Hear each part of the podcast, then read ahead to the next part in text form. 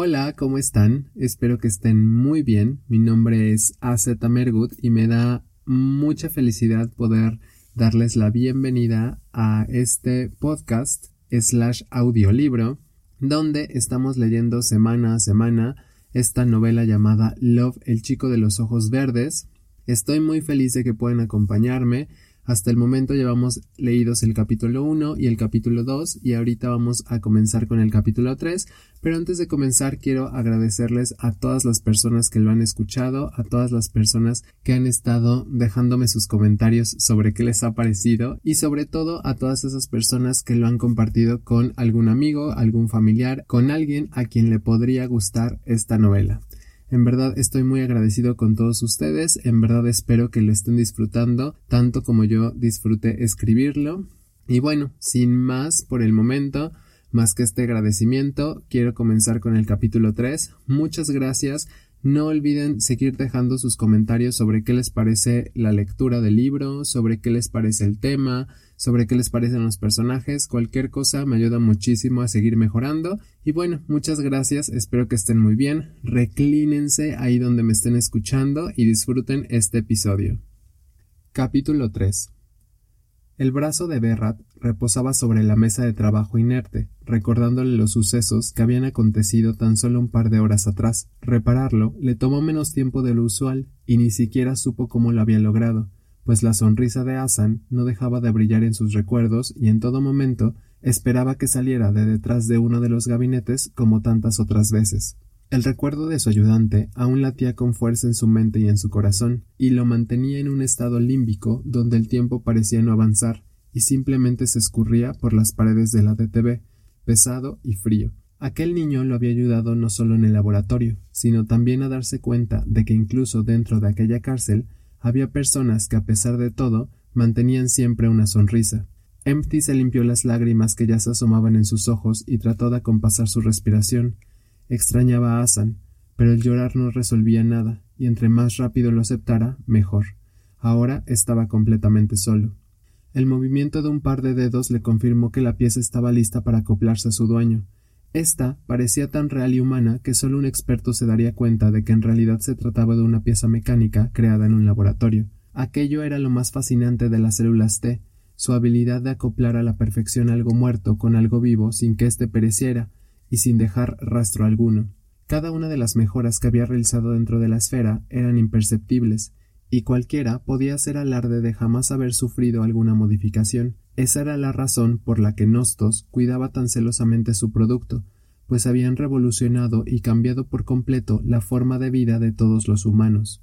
Desafortunadamente, solo aquellos con poder y el dinero suficientes eran capaces de acceder a ellas, por lo que casi nadie en Bajo Lumpar contaba con alguna de estas modificaciones, y si las tenían, eran aquellas que servían simplemente para trabajar para los ricos que vivían en la parte alta de la ciudad. La mayoría de personas en Alto Lumpar contaba con modificaciones del tipo B- y C, que eran aquellas que tenían como fines temas estéticos relacionados al placer y por supuesto a las prótesis. Decenas de tibuts, filiales a Nostos, pululaban por las calles de la parte alta de la ciudad, y solo en ellas se podía acceder a uno de estos tipos de modificación bajo la estricta supervisión de la compañía.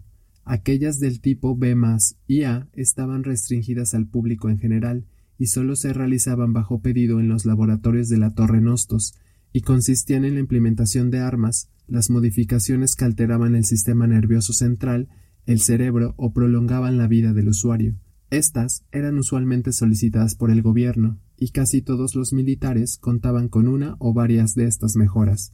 El costo de estas células era estratosférico e imposible de pagar para la gran mayoría de personas, haciéndola la principal razón por la que King buscara niños sin modificar en la parte baja de la ciudad. Aquellas noches de luna llena llamadas Harvest Nights estaban dedicadas a recolectar niños o jóvenes indefensos, muchas veces sin familia, que pudieran servirle como esclavos para las diferentes secciones que movían el motor del bajo mundo. Todos los jefes de sección eran requeridos para este trabajo junto a un par de mercenarios provenientes de la sección M, pero nadie era tan importante como él, pues era quien determinaba la tolerancia de los niños a las células y por lo tanto su rol dentro de la esfera.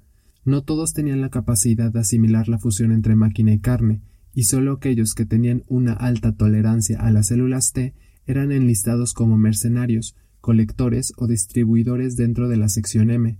Aquellos que tenían una tolerancia media eran enviados a la sección D para convertirse en productores de drogas y desafortunadamente aquellos como él que contaban con una baja o nula tolerancia eran enviados a la sección S para ser prostituidos o vendidos a algún millonario de la parte alta de la ciudad. Desde que había sido ascendido a jefe de la sección T, aquellas noches de cada mes eran las peores, y un recordatorio constante del poder que ejercía King no solo sobre ellos, sino sobre toda la ciudad. Todos en la esfera, al igual que él, habían llegado como cosecha en una de aquellas fatídicas noches, una de las más tristes y desgarradoras en toda su vida, donde no solo había perdido a su abuela para siempre, sino también su libertad. Aquel recuerdo hizo que se le erizara el cabello de la nuca y que su respiración se agitara. Sabía que en pocas horas volvería a cometer aquel terrible crimen de secuestrar a alguien en contra de su voluntad, y estaba seguro de que esa noche sería especialmente violenta. Odiaba todo lo relacionado a ese evento, pero lo que más detestaba era sentir que con cada muchacho al que sentenciaba a alguna sección dentro de la esfera, una parte de su humanidad moría y lo acercaba mucho más a King. Un zumbido en su muñeca lo hizo saltar y casi tirar el brazo de Berrat. Aquella era la señal con la que Emmet les indicaba que era momento de partir, de condenar una vez más a una vida de esclavitud a decenas de niños. Empty tomó el brazo, una pequeña mochila y con un nudo en la garganta abandonó su laboratorio. En ese inmenso almacén donde ya lo esperaban, una densa atmósfera lo impregnaba todo. Berrat, junto a un nutrido grupo de jóvenes que no paraban de cuchichear, esperaba en el extremo oeste de aquel depósito. Del lado opuesto, Mr. D jugueteaba con una de sus armas sin prestar atención, y Sima, junto a la parte más cercana a la puerta, lo inspeccionaba todo con aquella mirada fría y sin expresión que tanto odiaba.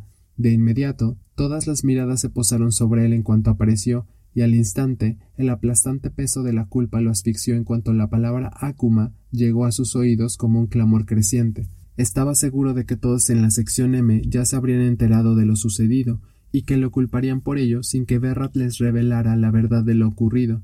Era mucho más sencillo culpar a una persona ajena a su sección que tratar de buscar a un culpable dentro y provocar el descontento de todos. Empty dudó, pero al ver que el inmenso joven no se movía, no tuvo más opción que acercarse hasta donde se encontraba para entregarle su brazo, como si quisiera castigarlo por un error que él no había cometido.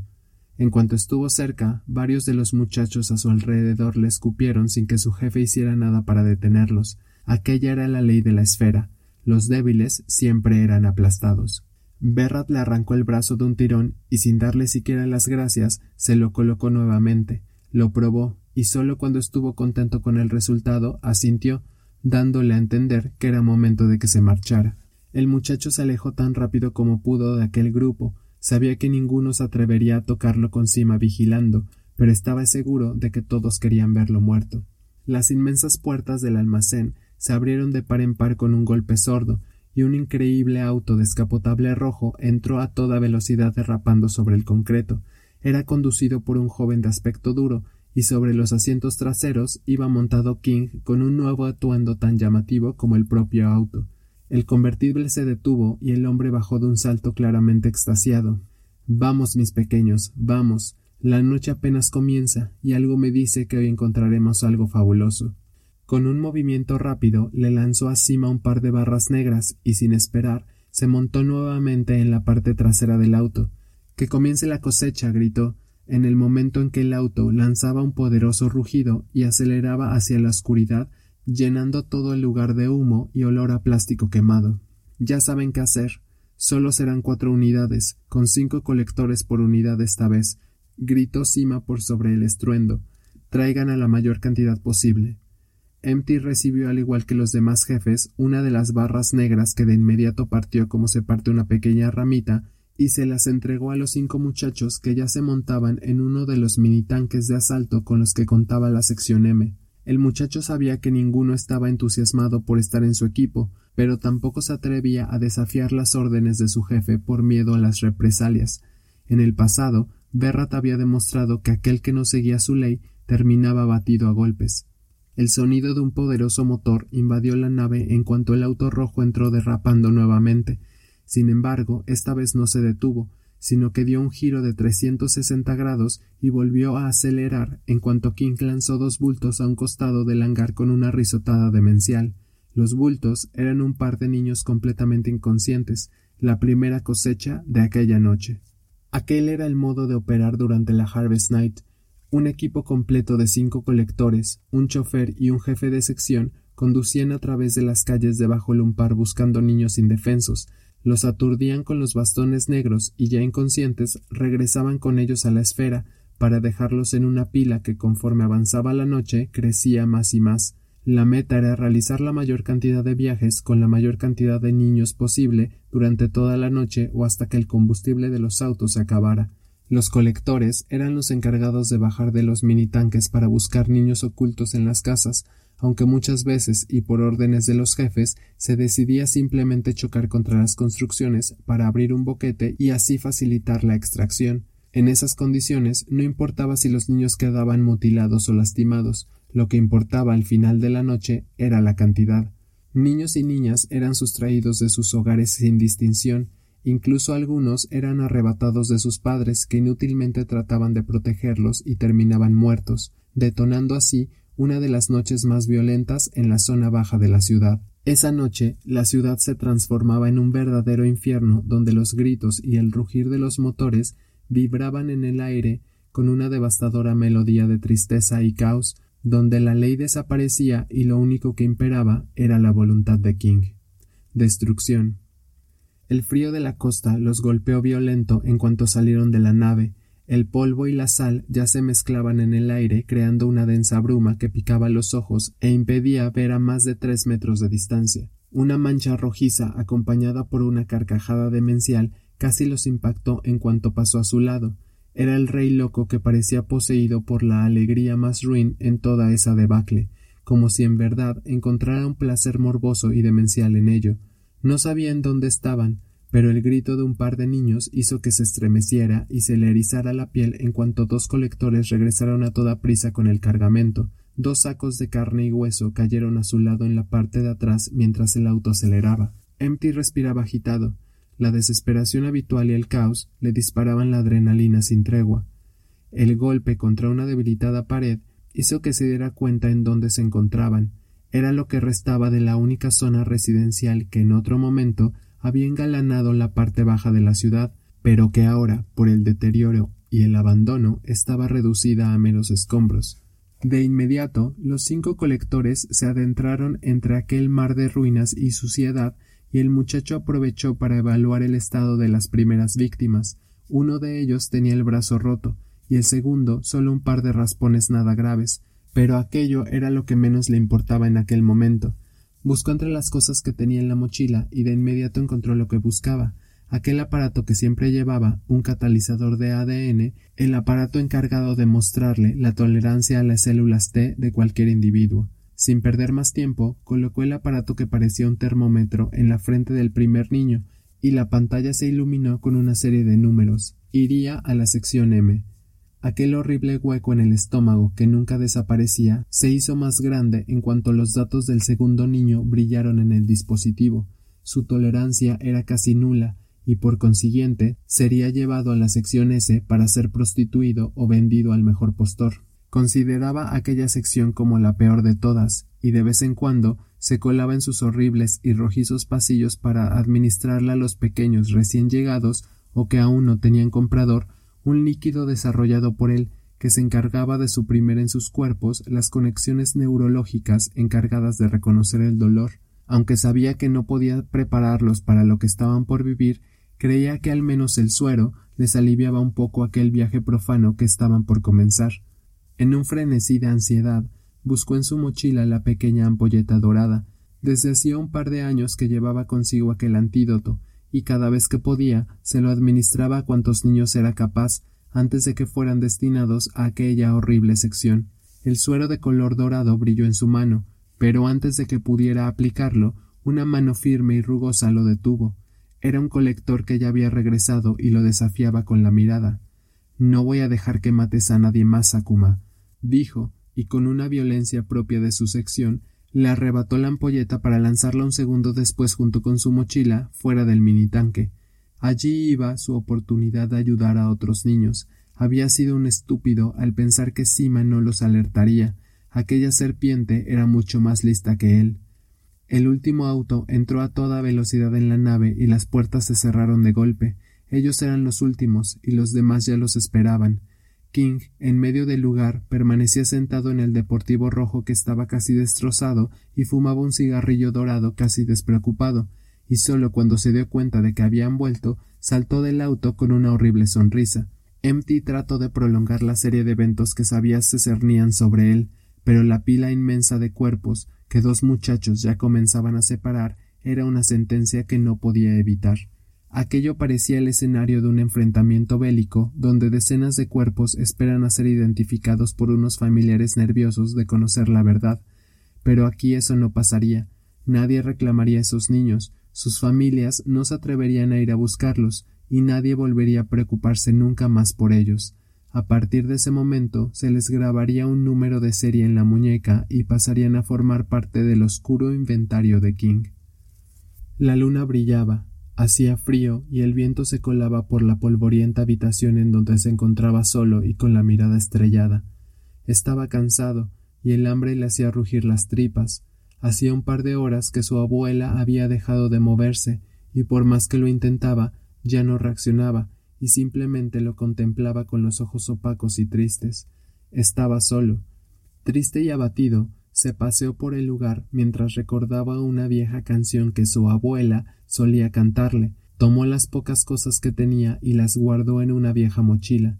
La mujer que permanecía quieta lo había preparado para ese momento, pero ahora que llegaba no sabía cómo seguir o qué hacer, se sentía desorientado, y lo único que podía pensar era en el hambre que sentía.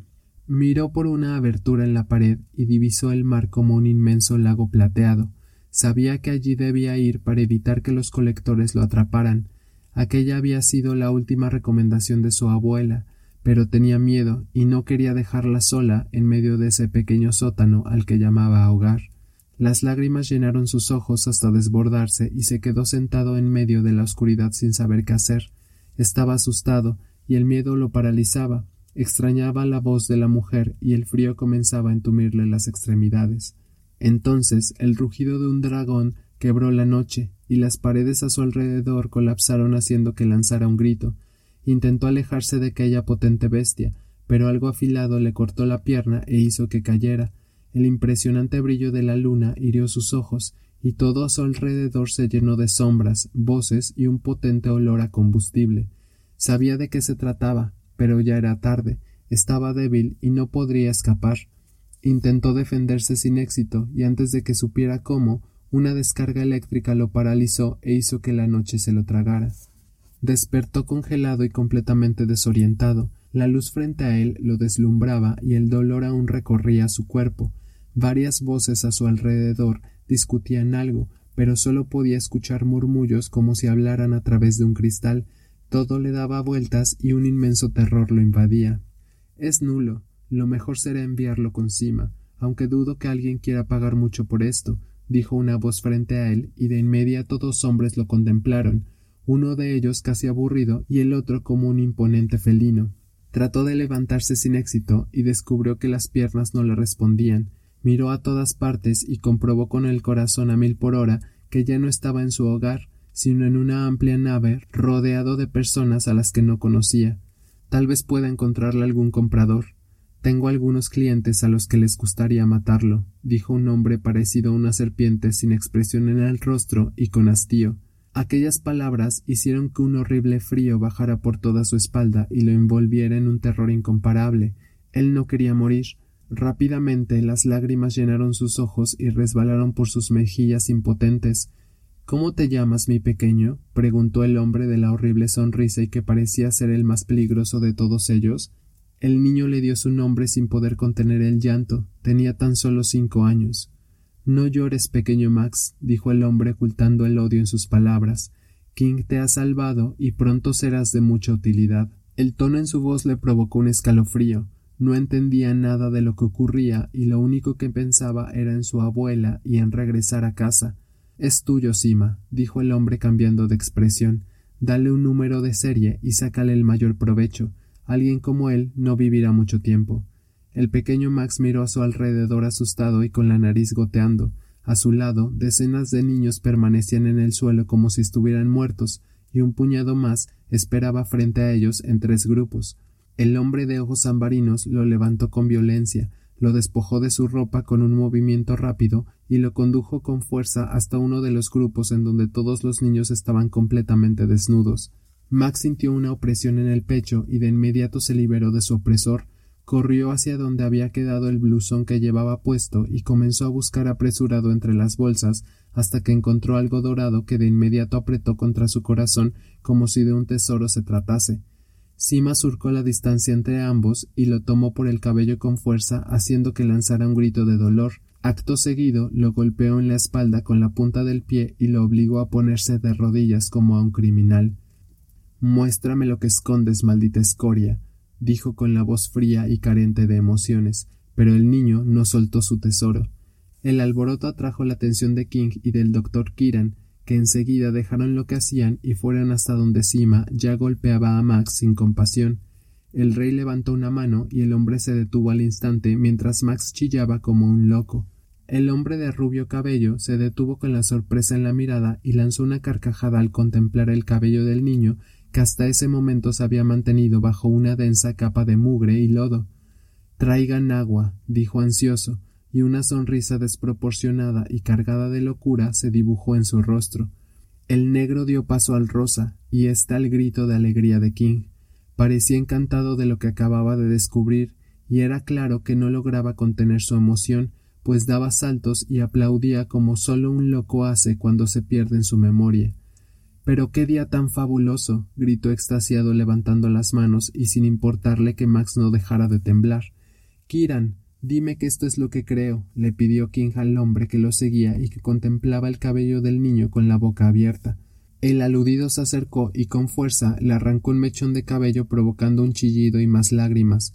Lo examinó atónito y sólo cuando estuvo lo suficientemente convencido asintió pálido. Esto es imposible. El cabello del niño es natural, sentenció mientras los ojos de Sima brillaban. La reacción de King provocó que Max dejara de llorar y lo contemplara como quien contempla a un loco. Este se había puesto a saltar y reía como un verdadero desquiciado mientras gritaba Podemos encontrarlo, Sima. Debe estar aquí. El hombre con el rostro desencajado por la alegría se acercó al niño y mientras extendía una mano llena de joyería con deseo, dijo Ahora dime, mi pequeño Max, ¿qué es lo que escondes? El pequeño dudó y sólo cuando el miedo a que algo malo le pasara se desbordó, extendió la mano y le mostró un pequeño juguete en forma de ave.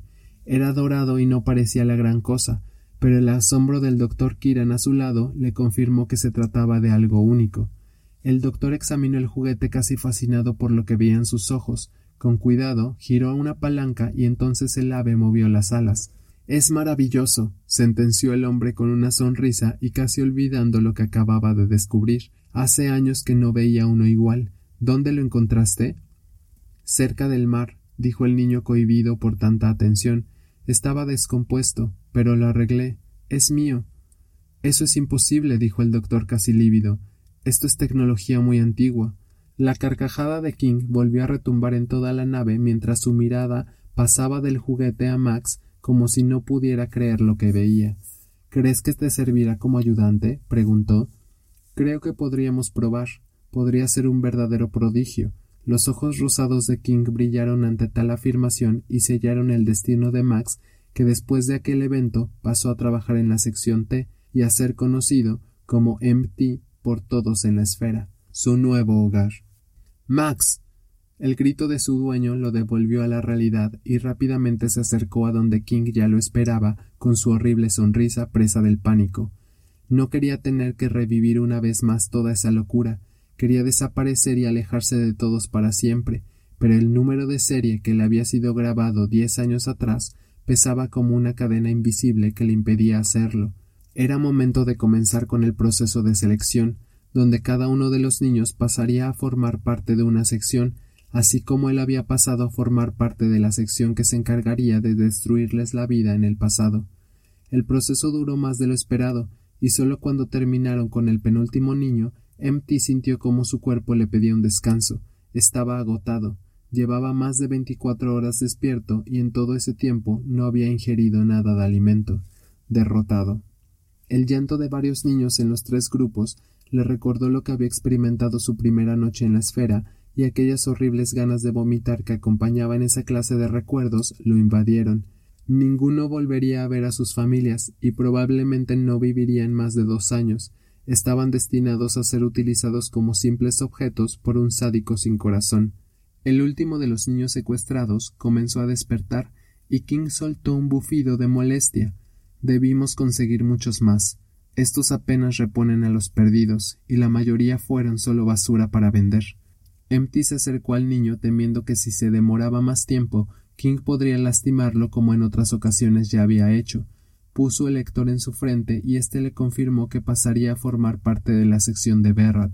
En cuanto el aturdimiento y el adormecimiento dejaron su cuerpo, el niño, que medía poco menos que él, se levantó y le lanzó un puñetazo a King, que casi sin esfuerzo logró evitar.